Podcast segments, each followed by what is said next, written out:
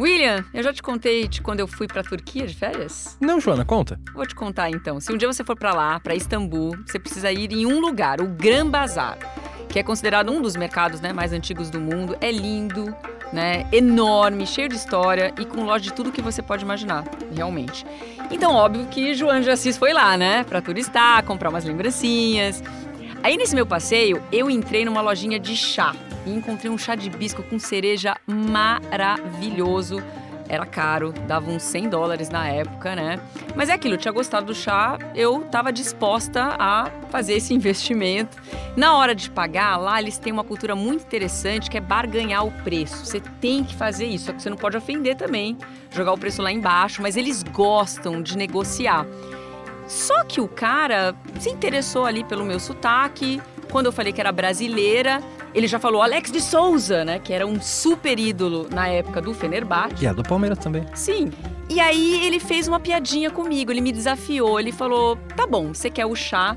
Se você me falar o nome dos brasileiros que jogam no Fenerbahçe, eu te dou o chá de graça". E eu comecei a falar o nome de todos os, os jogadores que, que existiam no Fenerbahçe. Eram nove na época, o Christian, tinha o David, tinha o Alex. Eu fui falando um por um. Até brinquei com ele, ó, se você quiser, né, deu uma debochadinha básica, se você quiser, tem o Lugano também, que jogou no Brasil, é uruguaio, mas enfim, né, quase um brasileiro. E começou a juntar gente ao redor e o cara com aquela cara de panaca, porque ele perdeu 100 dólares ali naquele momento, ficou muito bravo porque estava perdendo para uma mulher e a Turquia é um país extremamente machista. Enfim, o feitiço virou contra o feiticeiro. Ele tinha me perguntado aquilo para me humilhar, mas eu ganhei dois chás maravilhosos, William, entendeu? E essa é a moral da história. Ele se ferrou. Um brinde a mais esse episódio do nosso podcast, Joana. Um brinde. Eu sou a Joana de Assis. E eu sou o William Deluca. E você está ouvindo o outro lado da moeda, o sétimo episódio do podcast Nos Armários dos Vestiários. Um podcast que investiga a homofobia e o machismo no futebol brasileiro. Nos Armários dos Vestiários é um podcast do GE produzido pela Field Match. E no episódio de hoje, nós vamos falar sobre futebol feminino.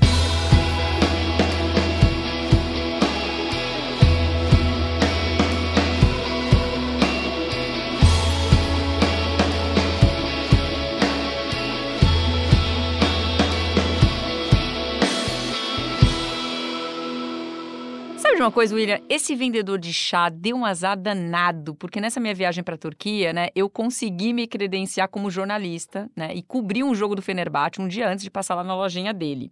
Nesse jogo deveria ter uns 50 jornalistas homens e só eu de mulher, eu era a única. E eu sei que a gente já falou de imprensa aqui no último episódio, que esse episódio é sobre futebol feminino, só que quando a gente fala que o ambiente da imprensa esportiva não foi pensado para nós mulheres, isso é algo que está em todo o ambiente do futebol e que a gente precisa voltar voltar na origem se a gente quiser entender.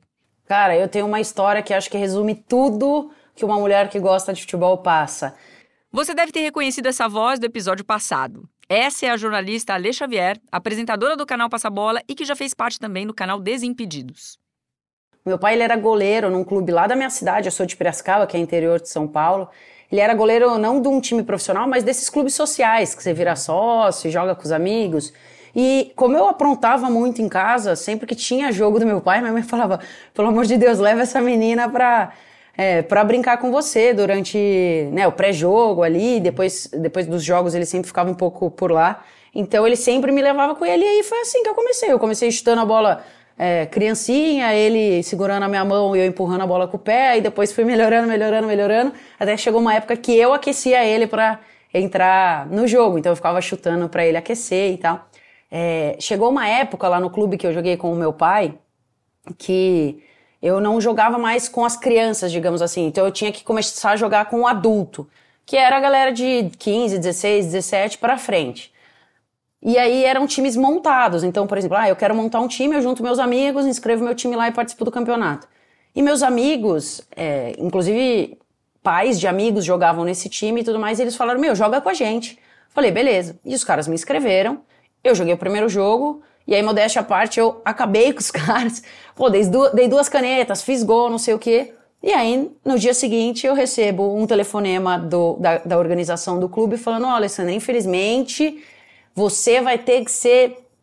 É, você vai ter que parar de jogar com a gente aqui, porque no regulamento tem uma cláusula que fala que mulher não pode jogar. Porque você sabe, né? Os caras estão com medo de entrar e te machucar, porque você é mulher e tudo mais. Então eu parei de jogar naquele clube mais cedo do que o normal, porque os caras vão parar com 70 anos, porque eu era mulher. Então, assim, eu fui a única mulher a jogar, eu joguei um jogo e os caras me tiraram da competição pelo simples fato deles não aguentarem uma mulher jogando bola melhor ou igual a ele, sabe? Inclusive, perfeita pro momento, né? Porque essa entrevista com a Lê foi mais uma que a gente não fez no estúdio, foi lá em casa, para variar, né? Teve vários momentos ali na minha varandinha. Foi numa quarta noite, tava um frio danado, e quando terminou a gente jantou o quê? Canja. Porque foi a Lê que me pediu, faz uma sopinha para mim. E eu fiz, né? E o motivo da gente fazer essa entrevista desse jeito é porque a Lê ia viajar no dia seguinte para Turim, na Itália, para cobrir a final da Champions League feminina. Mas não foi só isso, não. A Alê, na mesma viagem, cobriu também a final da Champions masculina, a final da Conference League, o Manchester City, campeão inglês. Enfim, se engana quem acha que por ela ser mulher, ela só deveria cobrir futebol feminino. E isso é uma das maiores brigas que eu compro todos os dias, inclusive no canal, porque isso é, é muito doido como as pessoas olham e falam: ah, se é menina, você gosta de futebol, né? vai falar de futebol feminino? Eu gosto de futebol, então esse é um ponto muito importante, assim, Jô, porque as pessoas esquecem. Elas acham que agora, só porque o futebol feminino agora tá aí em alta, digamos assim, todo mundo tá falando, as marcas estão começando a apoiar, a gente ah, só tem que falar de feminino. Então, ah, vai só para Libertadores feminina, vai só para Champions feminina. Não, muito pelo contrário, assim, a gente quer mostrar que a gente ama futebol, ponto e acabou. Esse é o papo. E quando a Lê fala que o futebol feminino agora está em alta, vale a gente colocar as coisas em perspectiva. O futebol feminino aqui no Brasil está sim com muito mais visibilidade e patrocinadores do que antes, mas ainda sofre bastante com preconceito e com desprezo. Eu vejo muito jornalista que não acompanha é, times mais. É, times que, que a galera fala de fora do eixo, né? Mas assim, times do Nordeste, times que não não estão tanto no nosso dia a dia, na nossa pauta do dia a dia, que quando surgem esses te esse tema, né? Ah, vamos falar de algo que está acontecendo no Ceará, no Fortaleza. Às vezes a pessoa não está super acompanhando tudo o que está acontecendo, mas ela consegue dar uma desenvolvida baseado no que ela viu na semana passada, enfim. A pessoa não vai pegar e falar assim: eu não consigo falar é, do Ceará porque eu não acompanho o campeonato cearense. Ou eu não consigo falar porque eu não acompanho os jogos do Ceará. Porque se ela falar isso, ela vai ser muito julgada. As pessoas vão falar: gente, como assim a pessoa fala que ela não acompanha o futebol cearense. Não, não tem condição de você falar isso no ar, entendeu? Porque pega mal. Essa que você ouviu é Renata Mendonça, repórter e comentarista aqui do Grupo Globo, e que você já ouviu também no episódio passado. O desprezo com o futebol feminino ele é tão grande que a pessoa não consegue nem ver problema em falar. Eu não acompanho futebol feminino, então eu não me sinto à vontade para opinar. Se ela falasse isso sobre qualquer outro tema, ela sabe que ela seria julgada. Mas falando isso sobre futebol feminino, é um desprezo tão grande que ela tem a certeza de que as pessoas têm, que vai todo mundo entender ela, né? Tipo assim, quem acompanha futebol feminino, entendeu? E aí a pessoa tem e fala assim: eu não, eu não, não vou opinar porque eu não acompanho, entendeu? Então eu acho que ela, isso diz muito sobre o nosso desprezo. E é uma coisa que não é exclusiva de um jornalista, gente. Desculpa, 98% dos jornalistas esportivos hoje não acompanham nada do futebol feminino. Nada. Não sabem quem é o primeiro colocado do Campeonato Brasileiro Feminino. E aqui vem uma dica para os nossos ouvintes. Se te perguntarem quem é o líder do Campeonato Brasileiro, seja feminino, masculino, sub-20, categoria de base, o que você quiser, rugby, peteca, na dúvida, chuta o Palmeiras que provavelmente você vai acertar. Exatamente. Pelo menos neste momento em que o podcast está sendo gravado aqui em 2022, você tem razão, William. Mas quem não tem acertado nesse caso é a imprensa, né? E a Renata cita diversos erros causados por esse desprezo com o qual a imprensa trata o futebol feminino. E infelizmente eu tenho uma coleção de casos para contar mais antigos e mais recentes, de gente entrevistando a jogadora da seleção brasileira chamando ela por outro nome, de gente passando um jogo inteiro narrando um, uma, uma, jogadora que não existe, porque está chamando ela de Alessandra e o nome dela é Andressa, e não tem nenhuma Alessandra. Se você pegar a lista das jogadoras ali, não tem nenhuma Alessandra, então não é uma confusão. Quantas vezes eu vi discussões assim, ah, a Marta é, é artilheira da seleção brasileira quando ela passou o Pelé em número de gols. Mas ela tem muito mais, ela tem é, muito mais jogos, enfim. Começa a tentar. Não, ela tem, ela chegou a essa marca com menos jogos. Ah, mas ela enfrentou. Aí é a maneira de, de tentar é, diminuir, sabe? E sem informação, sem ir atrás. Peraí, deixa eu ver quantos gols a Marta tem, quantos jogos ela fez. Vai atrás. Sabe, eu acho que o cuidado que nós jornalistas temos com todos os outros temas, a gente não tem com o futebol feminino. E isso, para mim, é, é, o, é o, a, a, prova do desprezo. É a prova de falar assim: isso aqui não importa. Por que, que eu não vou atrás dessa informação? Porque não importa. Por que, que eu erro essa informação? Porque não importa e ninguém vai perceber que eu errei. Sabe? Porque a falta de comprometimento que eu vejo com a informação no futebol feminino, a quantidade de erros básicos.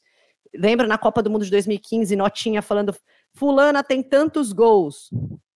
Número errado de gols na competição. Se você entra no site da FIFA, você vê lá, gente.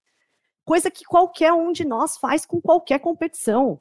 Se eu fosse escrever uma nota de beisebol, eu não entendo nada de beisebol. Se eu for escrever uma nota de beisebol, eu vou entrar no site da Federação de Beisebol e vou ver o básico.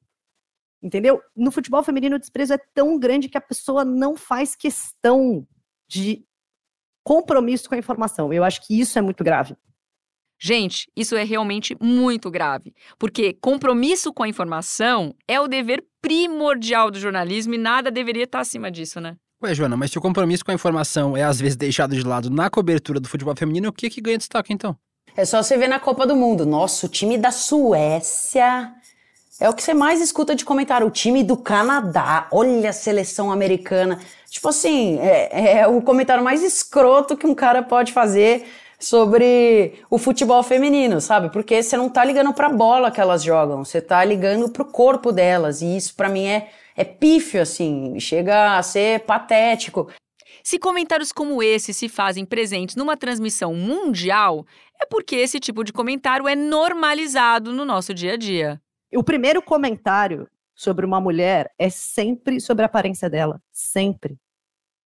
E essa é, a, acho que a coisa mais decepcion... uma das coisas mais decepcionantes de você ocupar um espaço como mulher porque eu não quero saber a sua opinião sobre a minha aparência, sobre o meu corpo.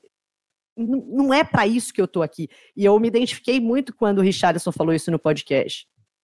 Que ele falou: eu queria que me perguntassem sobre, os, sobre a minha nova carreira. Eu queria que falassem do meu, do meu talento como jogador, da minha, do meu desempenho. Né? É, e a gente, né, Jo, a gente sente um pouco isso como mulher também. A gente queria que falasse sobre a nossa qualidade ou o nosso defeito dentro do nosso trabalho.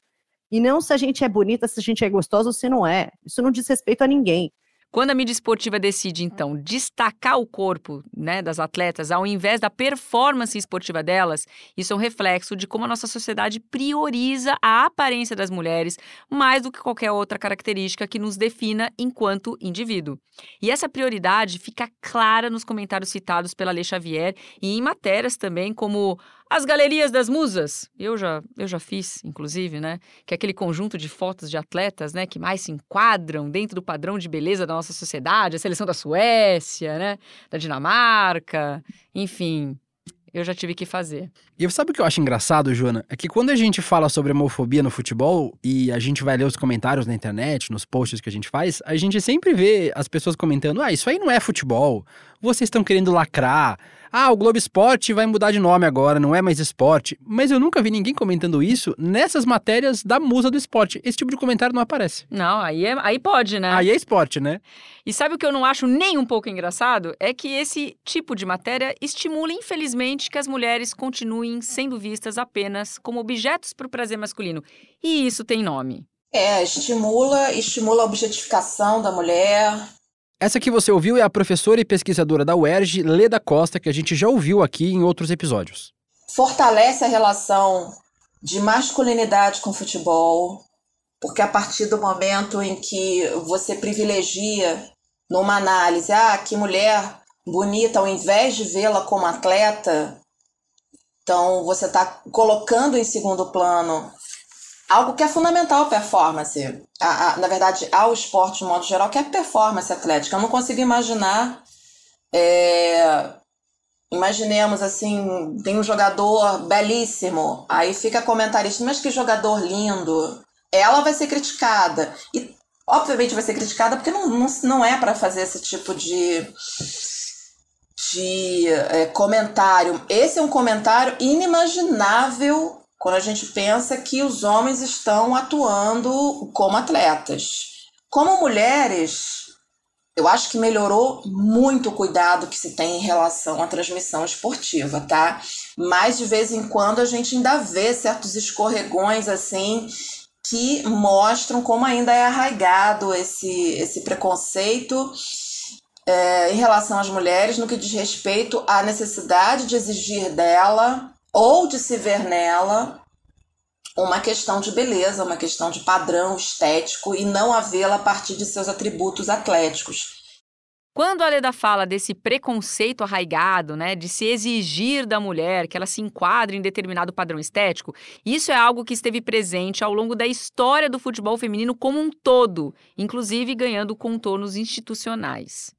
É, eu acho que aí quando a gente olha para o texto, né, de proibição das mulheres de jogar futebol e praticar outros esportes naquela época, é, tem muito disso desse controle. Então disse você não, a mulher não pode praticar esportes que não sejam compatíveis com o corpo feminino. E aí quem está dizendo o que é compatível ou não com o corpo feminino? Homens, né? É, é, então assim essa, essa tentativa de controle dos nossos corpos é histórica e atinge e passa muito pelo esporte. É, e passa muito pela função que o, a, a sociedade enxerga para os corpos das mulheres.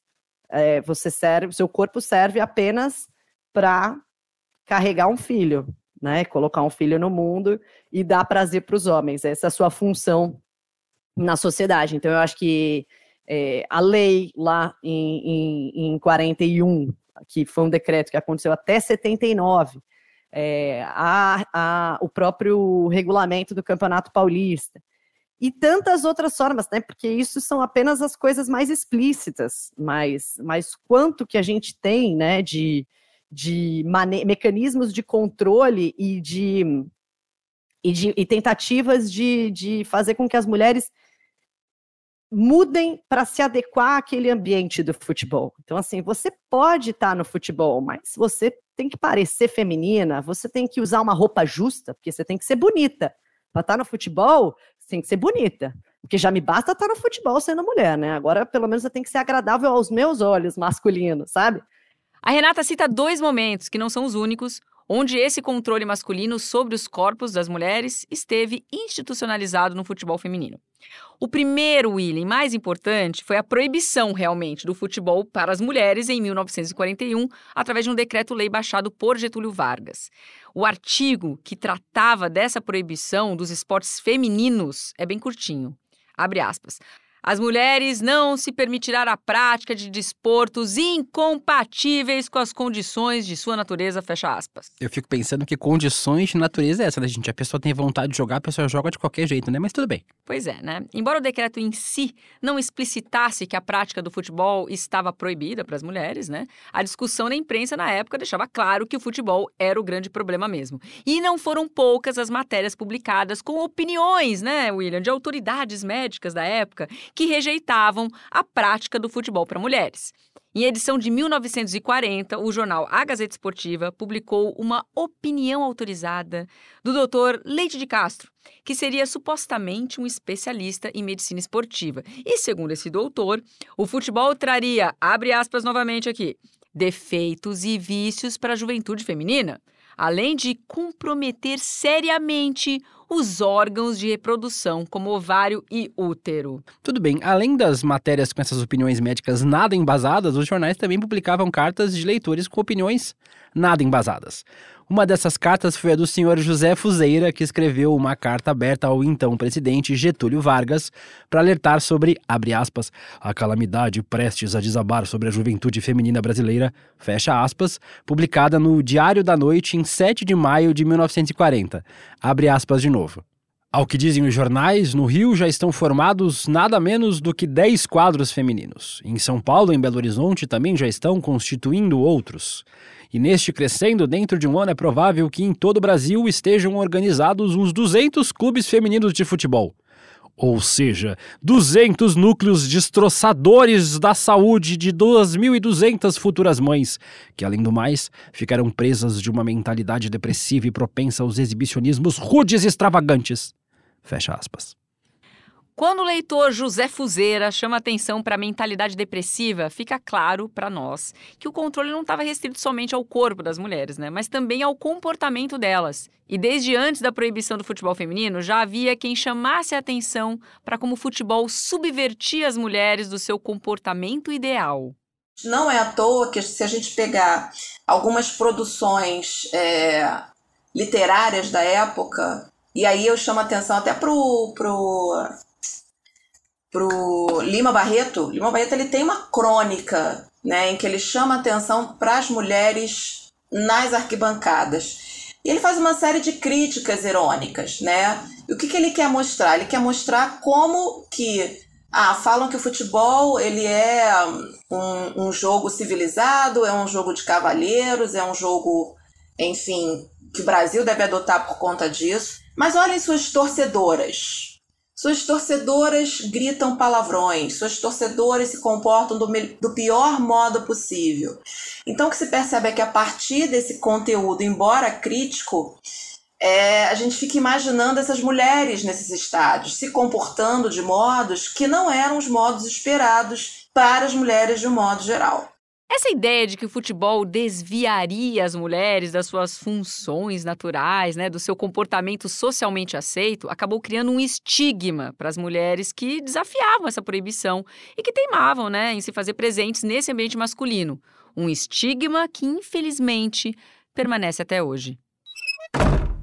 Durante a ditadura civil-militar, o decreto-lei que proibia a prática de esportes incompatíveis com a natureza feminina ganhou novos contornos e passou a citar nominalmente os esportes proibidos às mulheres. Além do futebol de campo, foram proibidos também o futebol de salão e o futebol de praia, além de outros esportes como polo aquático, rugby e alterofilismo.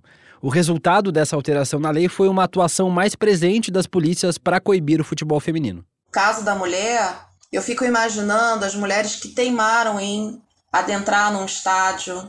Eu fico pensando nas mulheres que teimaram em adentrar no gramado, mesmo com o futebol sendo proibido, mulheres sendo presas, mulheres sendo, é, é, sendo vítimas, hora de violência simbólica, hora de uma violência de fato policial, de fato é, que incluía uma agressão física. O que tem de fascinante nessas histórias é que é uma história que primeiro a gente tem que entender que ela não é uma história feita de ausência.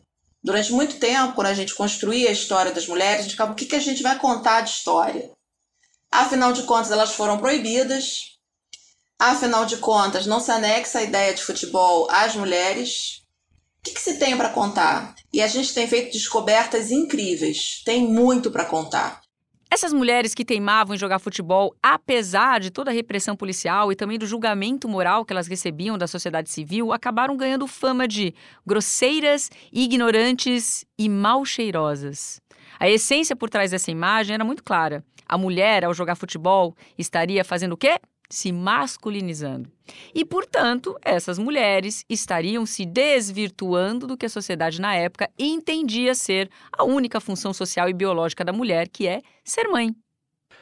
Não só a sociedade da época, Joana. Ainda hoje a gente ouve que toda mulher tem um instinto maternal, que a mulher é dócil e delicada por natureza, ou que a mulher deve ser bela, recatada e do lar. Todas essas falas têm raiz nessa concepção de que a função social da mulher é ser mãe. E por isso mesmo que o futebol feminino descriminalizado, regulamentado desde 1983, nós ainda vemos esse estigma em relação à mulher que joga futebol. Acho que as pessoas ainda veem, né, do lado de fora, as pessoas, a maioria da sociedade ainda tem traz muito dos estigmas, né? Então, a mulher que joga futebol é lésbica, e se a minha filha jogar futebol, ela vai ser lésbica. E eu tive amigas que a mãe não deixava jogar futebol porque vai virar sapatão.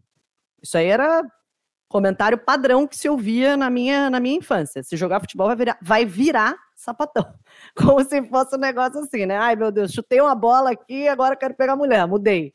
É, as pessoas, como, enfim, antigamente, acho que hoje ainda tem muito desse desconhecimento, né, sobre o que é, é orientação sexual, então, na época, pior ainda. Esse preconceito que a Renata ouviu da mãe da sua amiga, que, ah, se a garota jogar futebol, ela vai virar lésbica, infelizmente é padrão, né? Aposto que é algo que todas nós que jogamos futebol na infância ouvimos em algum momento, afinal de contas eu era o Jorginho, né? Então tá, tá, ali, né? Que é o contrário que os homens ouvem, né? Se você não jogar futebol, vai virar viado. Exatamente. Desde aquelas que só jogavam de brincadeirinha com os primos e irmãos, meu caso, até aquelas que decidiram seguir um sonho, né? Que por muito tempo foi apenas dos garotos, que é o de jogar profissionalmente. Acho que todo mundo tem meio que. A gente brinca que tem a mesma história, porque todo mundo passou pela mesma situação. De, ah, faz um esporte mais feminino, porque acha que com isso você não vai ser lésbica no futuro, porque você tá jogando futebol. Essa que você ouviu é a Cristiane, atacante do Santos, que já passou também pelo São Paulo, Corinthians, PSG, além de, claro, a seleção brasileira, né, onde ela foi duas vezes medalhista de prata nas Olimpíadas e duas vezes medalhista de ouro nos Jogos Pan-Americanos. Além disso, a Cris também é a atual artilheira do Campeonato Brasileiro de Futebol Feminino neste ano de 2022 e também a maior artilheira do futebol nos Jogos Olímpicos, independentemente do gênero, viu, William? Com a marca de 14 gols. Então sempre teve isso, né? De ah, não, não vai brincar com os meninos porque é coisa de menino, tem que estar tá com as meninas o tempo inteiro, tem que estar tá provando o tempo inteiro que você é hétero, porque você tem que estar tá com as meninas e não com os meninos. Muito doido isso. Ah, tem que se vestir como menina. Não, se vestir como menina na época é vestido, né? Vestido, cabelo arrumadinho, aquela coisa toda. Então até isso a gente era taxada na infância, né? Das brincadeiras terem que ser as brincadeiras de menina e as brincadeiras de menino. Carrinho é o de menino, bola é de menino, boneca é de menino, de menina. Muito bizarro, né? De, de a gente ter que ter vivenciado tudo isso até mesmo num momento tão bonito que é a infância, que é que é a inocência da criança. De ah, é só uma bola. Isso não vai me definir no futuro. O menino tá brincando com uma boneca, isso não vai definir para ele o que é no futuro. isso sempre foi taxado, né? Menino brincar com boneca? Imagina o escarcel que não era isso? Ah, sai daí, moleque, você é macho, vai brincar de carrinho. Então, até isso a gente. É, isso foi imposto pra gente na infância. A Cris, assim como diversas jogadoras de futebol, é lésbica. Além disso, ela é casada desde 2020 com a advogada Ana Paula, e as duas tiveram no ano passado o filho Bento. Inclusive, eu fiquei muito próxima da Cris depois de fazer com ela uma matéria, né, quando o Bento tinha apenas 15 dias, e eu, com 35 semanas de gestação da Ágata, a gente fez uma matéria linda para o Esporte Espetacular. E nesse ano a gente fez de novo a matéria do Dia das Mães, ela com o Bento, né, com um aninho, eu com a minha filha já nascida. Foi uma matéria super legal, né, estilo meio creche das mamães, assim, mamães super poderosas, né, mommy power. Foi ótimo. E quando a gente olha para o futebol feminino, essa estrutura familiar de uma jogadora em um casamento homoafetivo não é nada incomum. Muito pelo contrário, é algo bastante comum. Já faz tempo que as jogadoras lésbicas e bissexuais são maioria dentro da seleção brasileira, uma realidade completamente diferente do futebol masculino. É, eu acho que dentro do futebol feminino, internamente, e aí eu falo, quando, quando eu falo internamente, é principalmente entre as jogadoras, às vezes com treinadoras e treinadores também, mas acho que principalmente entre as jogadoras, é, não existe tanto tabu em termos de revelar e de ser é, lésbica, né? Então, assim, ah, ou bissexual, que seja. Né? Não tem o tabu do vestiário. Ai, meu Deus, mas eu sou lésbica, a fulaninha é lésbica, eu sou hétero, eu tô no vestiário com ela, e agora, sabe? Acho que não tem tanto esse tabu, porque é, ele meio que já foi vencido, talvez muito pela construção histórica de, de quão difícil é você jogar futebol como mulher no Brasil, então você já sofre uma carga de preconceito enorme, e ali você fala assim: olha, é, eu quero.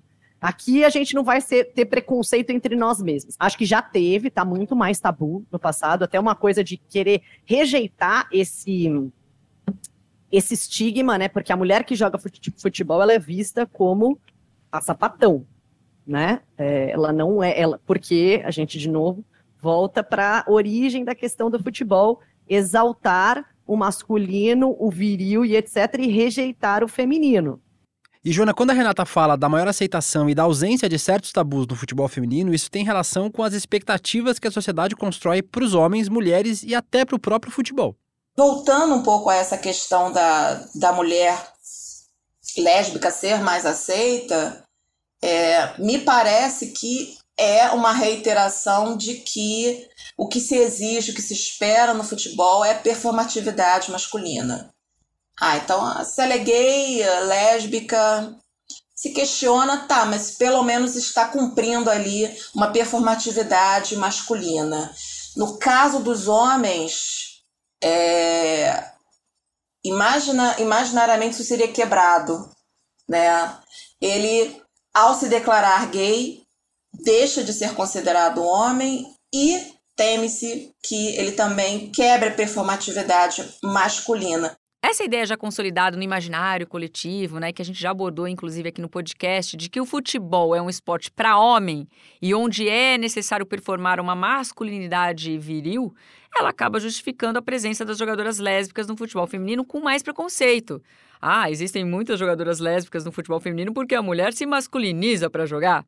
Ou seja, né, mesmo com essa maior aceitação que a gente parece que vê aí no futebol feminino, tem um preconceito enorme enraizado. Mas sempre quando me perguntam, é, Jo e JP, tipo, nossa, mas no futebol feminino é assim mesmo? A galera, as meninas se pegam mesmo? Eu falei, gente, vocês não sabem no vôlei. E é isso, assim, porque aí você acaba com o pensamento do cara do tipo assim, ah, é só no futebol que as meninas se pegam, porque né, é um, é um esporte meio que de homem, então são todas meio que machinhas e tal, e não sei o quê. Então, esse estereótipo, beleza, as meninas estão lá, jogam bola e se pegam. Falei, queridos, vocês não sabem no vôlei, entendeu? Então, assim, parem de achar que é porque o nosso uniforme era largo e graças a Deus hoje não é mais, que as meninas é, se gostam por isso, porque é um esporte de. Não! A, a, a, mulher gosta da mulher em qualquer lugar, é no futebol, é no vôlei, é, enfim, isso não, não, não, não tem cabimento, assim, esse raciocínio. Eu concordo, não tem sentido nenhum esse tipo de pensamento. Mas infelizmente, quando a Lê cita as roupas e a aparência das jogadoras brasileiras como motivo para esses comentários preconceituosos, é porque esse já foi o pensamento institucional do futebol feminino. E as roupas e a aparência das jogadoras eram as pautas prioritárias. Olha, no futebol feminino, nós é, passamos por algumas situações né, ao, ao longo do tempo principalmente antigamente, né, que não, não se falava abertamente, então todo mundo tinha um receio de, de, de poder vivenciar quem você realmente é, fingir o que você não é, é justamente porque já tinha aquela coisa do preconceito dentro das equipes com o futebol feminino, por ah, é um esporte masculino, e também com a aparência das meninas, né? Então também tinha esse problema com a própria aparência. Você tinha jogadoras com cabelo mais curto que diri... alguns dirigentes não gostavam, algumas não gost... algumas pessoas não gostavam, falaram que era, era, era, era, uma, era muito masculino. Então a menina se sentia mais retraída ainda de falar sobre, né? De falar qualquer coisa sobre isso. E chegamos a vivenciar isso uma vez em um determinado campeonato aonde eles é, meio que descartaram as atletas que pareciam masculinizadas, que tinham cabelo mais curto, e inclusive fizeram uniformes totalmente mais curto porque gostariam de ter um campeonato mais atraente para as pessoas. É bizarro. Mas já vivemos, já vivenciamos isso. Eu não lembro se foi paulista, paulistana, eu não lembro na época o, o termo que era usado para o campeonato, e foi feito exatamente isso. Colocaram jurados para escolher as atletas. Foi feita uma peneira com pessoas que não tinham nada a ver para fazer uma peneira para escolher as atletas. E dentro esses jurados, a maioria eram homens. E eles tiraram todas as meninas que tinham cabelo curto, característica masculina, e colocaram meninas que nunca tinham jogado bola ou que não eram profissionais, porque elas eram bonitas, eram brancas e tinham o cabelo mais comprido. E, e os nossos uniformes, a gente ficou doida, porque eles, ele ficou super curto, né? Então, por exemplo, você ia dar um carrinho, você se ralava toda. Mas por quê? Porque eles entendiam que naquela situação, para o futebol feminino ser atrativo para o público, deveria ser feito dessa maneira. Dentro de clube também, de, de dirigente, ai, mas é muito masculina essa aqui, aí de tirar uma menina com qualidade, ai, ser mais feminina, dá para ter aqui dentro. Quando a gente olha para o futebol feminino de hoje, onde as jogadoras têm sim muito mais liberdade de ser quem são, nós percebemos um contraste gritante com esse ambiente que a Cris descreveu aí. Se naquela época uma jogadora podia ser escolhida com base no quanto um dirigente achava ela masculinizada, imagine então essa jogadora se declarar lésbica. Essa mudança é um ponto que a Renata também comentou. Primeiro que é, é uma coisa um pouco recente, né? Eh, se a gente parar para pensar, a Marta, por exemplo, não postava fotos da, da namorada dela. Lá em 2016 ela já não postava, ela ainda não postava. A primeira namorada que ela começou a divulgar foi a Tony, e mais para 2019, né? É, a Cris começou a falar um pouco mais recentemente também, sei lá, os últimos três, quatro anos. É, então, é um, é um, Acho que nos Estados Unidos até é um pouco mais evoluído isso do que aqui no Brasil. E eu acho que a resistência delas aqui no Brasil a falar sobre isso era muito porque assim, o futebol feminino ele já não tinha nenhum patrocínio, ele já não tinha nenhum incentivo, ele já não tinha nenhum investimento. E aí, assim, você vai querer convencer as pessoas a investirem, só tem mulher lésbica aqui, só tem sapatão aqui, entendeu? Então, assim, você já é meio que indesejada, porque você é uma mulher que joga futebol, e é um negócio que, né, no universo que a gente vive, já é visto com, com, olho, com maus olhos, vamos dizer assim. Então eu acho que isso é uma coisa, infelizmente, recente, em que elas se sentiram mais confortáveis. E para que a Cris e a Marta e mais jogadoras se sentissem confortáveis para falar e postar abertamente sobre a sua sexualidade, outras atletas tiveram que abrir o caminho. Olha, foi bem doloroso, né? Acho que principalmente para as meninas que, que começaram lá atrás, né? As, as pioneiras, digamos assim. Foi uma época bem difícil para elas, é, enfim, vários aspectos, né? É, Acho que entra nesse aspecto financeiro, material, é, local de trabalho, e aí entra nesse lado de, ah, mas você é muito masculina, ah, esse corte de cabelo, ah, mas por que, que não tem um uniforme mais feminino? Ah, por que, que elas não se maqueiam para jogar? Hoje tem menina que gosta. Ah, mas por que, que o cabelo não é assim? Então, a gente sempre escutou esse tipo de piadinha. Então, acho que foi uma resistência muito árdua durante muitos anos. É, eu percebi que, que hoje a gente tem conseguido fazer diferente da, daquilo que as meninas vivenciaram no começo. Elas sofreram muito, né? Eu lembro a própria Cici, quantas vezes a Cici era julgada, nossa, mas cabelo raspado, olha, isso aqui não é bom para a imagem. Ah, isso aqui é péssimo. Ah, não dá para vender. É, é muito doido. A Renata também falou com a gente sobre as coisas que a Cici sofreu na carreira. Eu fiz uma entrevista uma vez com a Cici que ela falou assim: Renata, vou te falar uma coisa que eu nunca falo.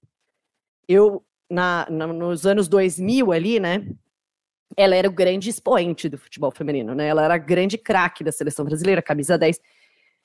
E começou a sair na mídia, né? Matérias na 96, primeira Olimpíada, ela era grande craque, 2000, enfim.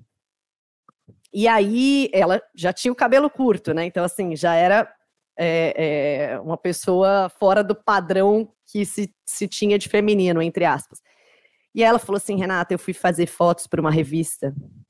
E, enfim, eu tive que fazer maquiagem, usar vestido, salto. Ela falou assim: eu não gosto de olhar para essa revista. Eu já, assim, eu quero apagar isso da memória porque para mim isso foi tão violento, tão violento.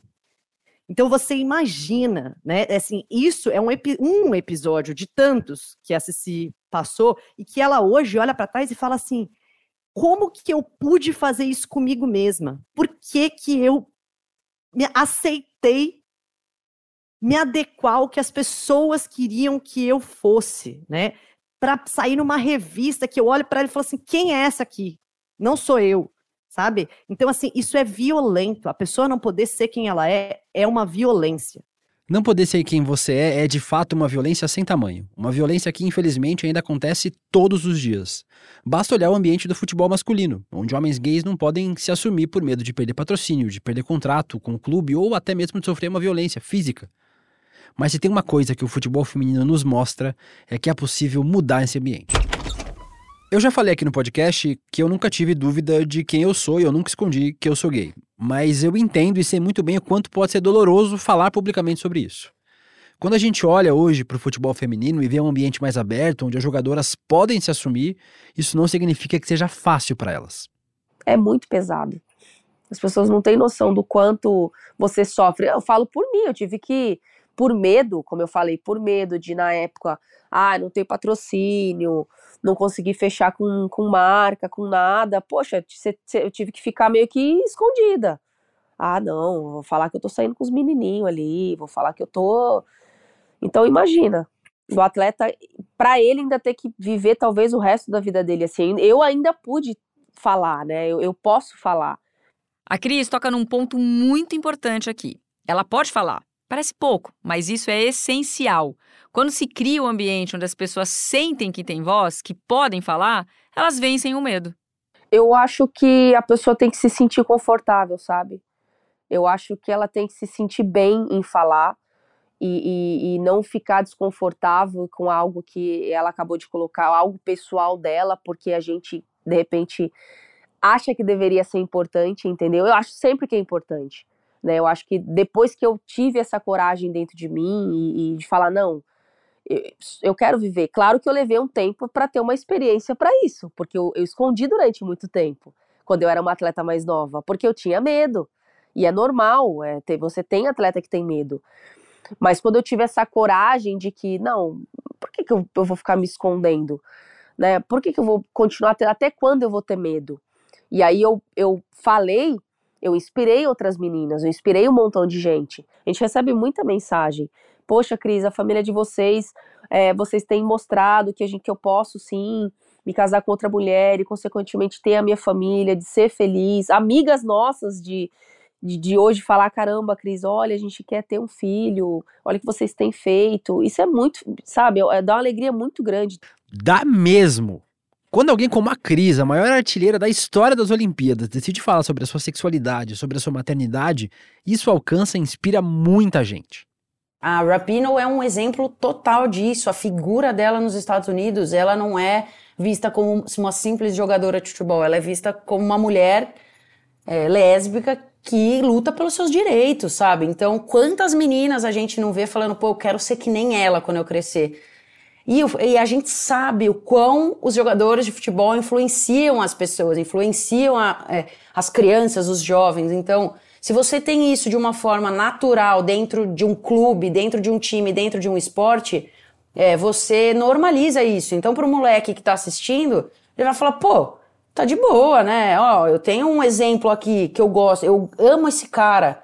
E ele é gay. E, entendeu? Você normaliza a parada de um jeito que não precisa nem. Você não precisa nem mais explicar pro seu filho que tá tudo bem ser gay, sabe? É, seria ótimo se o mundo fosse assim, mas é, é isso, assim. É, além da pessoa se sentir melhor, eu acho que ajudaria muitas outras pessoas a se sentirem melhor também, sabe? E uma coisa muito legal que você falou de, de, tipo, quando a pessoa consegue se enxergar na outra e isso faz com que ela siga o caminho dela. Na Copa do Mundo de 2019 na França, eu, eu fiquei muito feliz que passou na Globo, mesmo não tendo sido a seleção brasileira feminina a final, né? Foi Estados Unidos e Holanda. E, e eu falei, cara, isso é fantástico, porque quantas meninas não estão sentadas num domingo à tarde assistindo simplesmente a Globo, porque é o canal que elas assistem ali no domingo com a família, e elas estão vendo futebol feminino ali. Elas estão inconsciente, pondo na cabeça delas que um dia elas podem estar tá ali se elas quiserem. Elas também vão estar tá passando numa Globo, numa TV aberta, é, numa Twitch, em qualquer lugar que seja, jogando bola. É o trabalho delas. Elas estão sendo respeitadas por estarem ali. É o trabalho delas e as pessoas param para ver o trabalho delas. Então, assim, foi um dos dias mais felizes da minha vida. Eu fico até arrepiada de, de contar, porque eu, eu pensei justamente isso que você falou. Eu falei, cara, isso é muito importante. Porque as meninas, elas se enxergam ali. Elas têm a chance de se enxergar. Então, é, é muito importante a gente dar essa visibilidade para elas, né? Quando a Lê fala que várias meninas podem ter visto aquela final da Copa do Mundo e pensado assim pela primeira vez, que elas também, né, podem ser jogadoras de futebol, o nome disso é o quê? representatividade. Já foi o tempo que nós mulheres éramos proibidas de jogar futebol, de achar que a garota que gosta de futebol vai virar lésbica, né? Como se isso acontecesse dessa maneira. E também, se uma mulher joga futebol e é lésbica, tá tudo bem, né? Porque o futebol não é lugar apenas de homens, gente. Não é, é lugar de mulher também. Afinal, lugar de mulher é onde ela quiser. Eu sei, isso soa clichê, mas é verdade, porque nós estamos vivendo sob constante vigilância dos nossos direitos, né? É preciso sim que isso seja repetido, até que todos entendam que nós não somos um animalzinho, né, para ter, entre aspas, assim, natureza dócil, embora eu seja uma fofa. Não somos objetos também de ninguém, e muito menos servimos só para o prazer masculino e para a procriação. É preciso falar muitas vezes sobre isso, sim, gente, porque em várias oportunidades, historicamente, a gente foi silenciada, enquadrada, proibida por muito tempo. E no próximo episódio, inclusive, William, a gente vai falar sobre silenciamento boicote e silenciamento. Se hoje nós vemos as jogadoras de futebol feminino conseguindo se manifestar abertamente sobre a sua sexualidade, o que continua silenciando os jogadores no futebol masculino? Nos vemos no próximo episódio. Até lá. É isso aí, Jô. Lugar de mulher é onde? Onde ela quiser. Até o próximo episódio, galera. A gente se escuta. Beijo.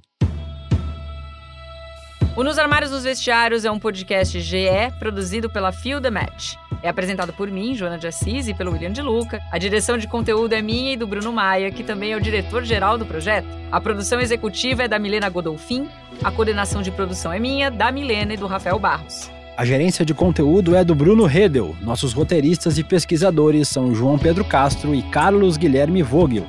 A chefia de pesquisa é da Joana de Assis, numa equipe que inclui ainda, além de mim, do JP e do Vogel, o Oscar Neto, o Felipe Mondego e a Luísa Lourenço.